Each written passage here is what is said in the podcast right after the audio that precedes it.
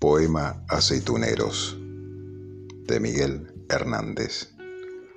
Andaluces de Jaén, aceituneros altivos, decidme en el alma, ¿quién, quién levantó los olivos? No los levantó la nada, ni el dinero, ni el Señor, sino la tierra callada, el trabajo y el sudor. Unidos al agua pura y a los planetas unidos, los tres, dieron la hermosura de los troncos retorcidos.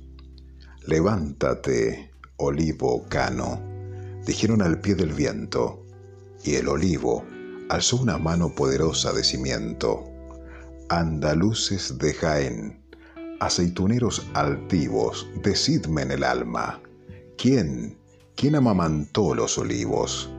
Vuestra sangre, vuestra vida, no la del explotador que se enriqueció en la herida generosa del sudor, no la del terrateniente que os sepultó en la pobreza, que os pisoteó la frente, que os redujo la cabeza.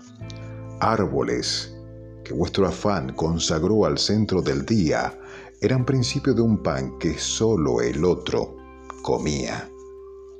¿Cuántos siglos de aceituna, los pies y las manos presos, sol a sol y luna a luna, pesan sobre vuestros huesos. Andaluces de Jaén, aceituneros altivos, pregunta mi alma, ¿de quién, de quién son estos olivos? Jaén, levántate brava sobre tus piedras lunares, no vayas a ser esclava con todos tus olivares.